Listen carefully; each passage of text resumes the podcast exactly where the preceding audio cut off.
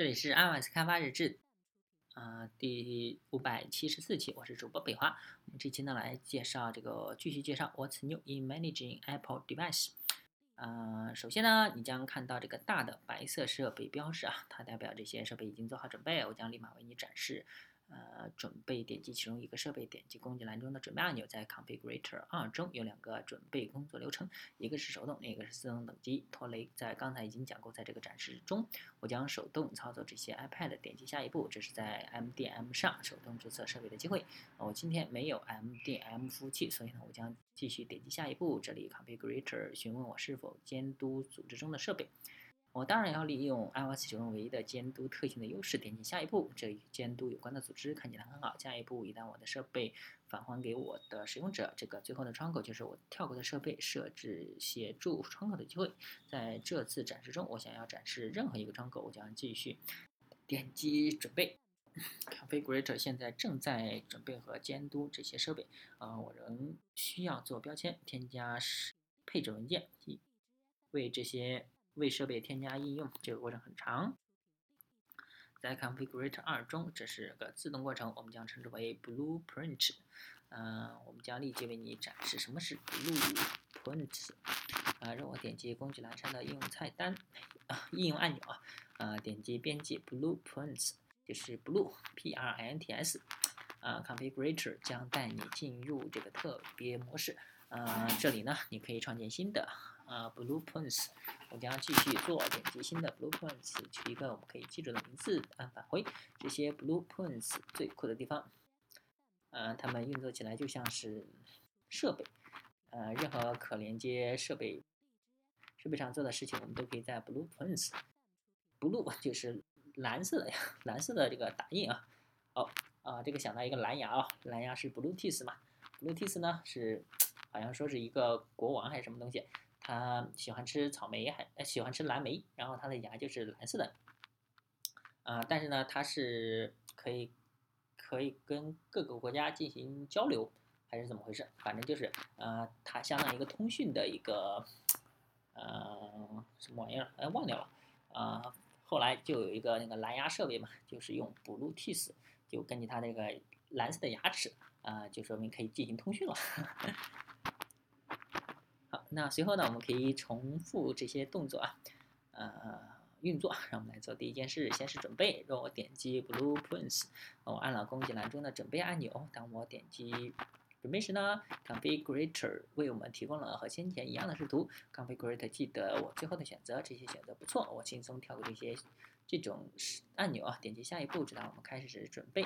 现在 Blueprints 已经准备好，我想添加一些标签，点击工具栏中的标签按钮，选择一些标签，按返回，我立马就可以看到 Blueprints 条签条已经更新为新的标签。我想添加一个应用，点击工具栏中的添加按钮。现在呢，你可以看到的是所有的与我的 VPP 账号有关的 VPP 应用。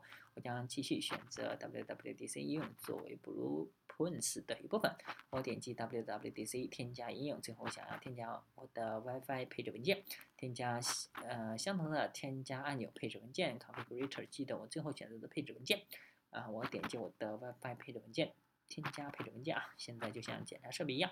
啊，你也可以检查 Blueprints。如果双击这个 Blueprints，我面前出现 Blueprints 检查器，这里可以看到 Blueprints 的额外信息，比如说名字、存储要求。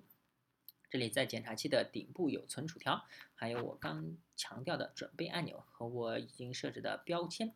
和设备检查器一样，你可以检查和 Blueprints 有关的信息、应用，呃，和 Blueprints 有关的配置文件。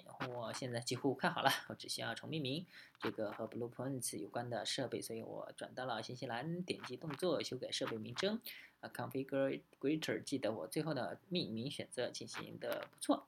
嗯，我点击重命名，你可以看到这里啊，在 Blueprints 设备名称选项里出现了，很好啊，这个 Blueprints 已经好了。在右下角呢，可以点击完成按按钮。现在我将需要准备的设备上，我应用这些 Blueprints，选择了这些设备里，转到了先前用过的同一应用按钮。现在你可以看到 Blueprints 入口，若我对入口。进行标签，Configurator 正在检查我保存在 Blueprints 上的运作，并在设备上重演一遍。这就是 Apple Configurator 二。谢谢啊，有请托雷，谢谢你。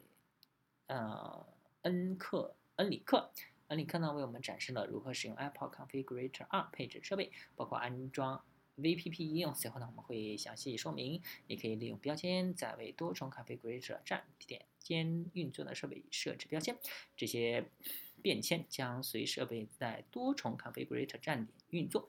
它建立了如何建立和利用 blueprints 来创建常用工作流程，并根据你的需要，在任何数量的设备上将运作重演一遍。这个，呃，可是我们还有很多自动化选择没有展示给你们。除了 UI 上的 blueprints，还有命令行工具。这是一个脚本撰写库和一套自动操作，以便你能，嗯，configurator 的功能整合到你的工作流程中。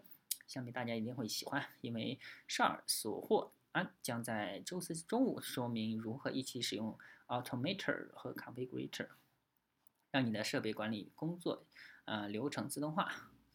呃，恩里克为你展示了不少 Apple Configurator 2可以做的，但是还有更多。我们提到多重站点支持，呃，所有你在你的 Mac 上。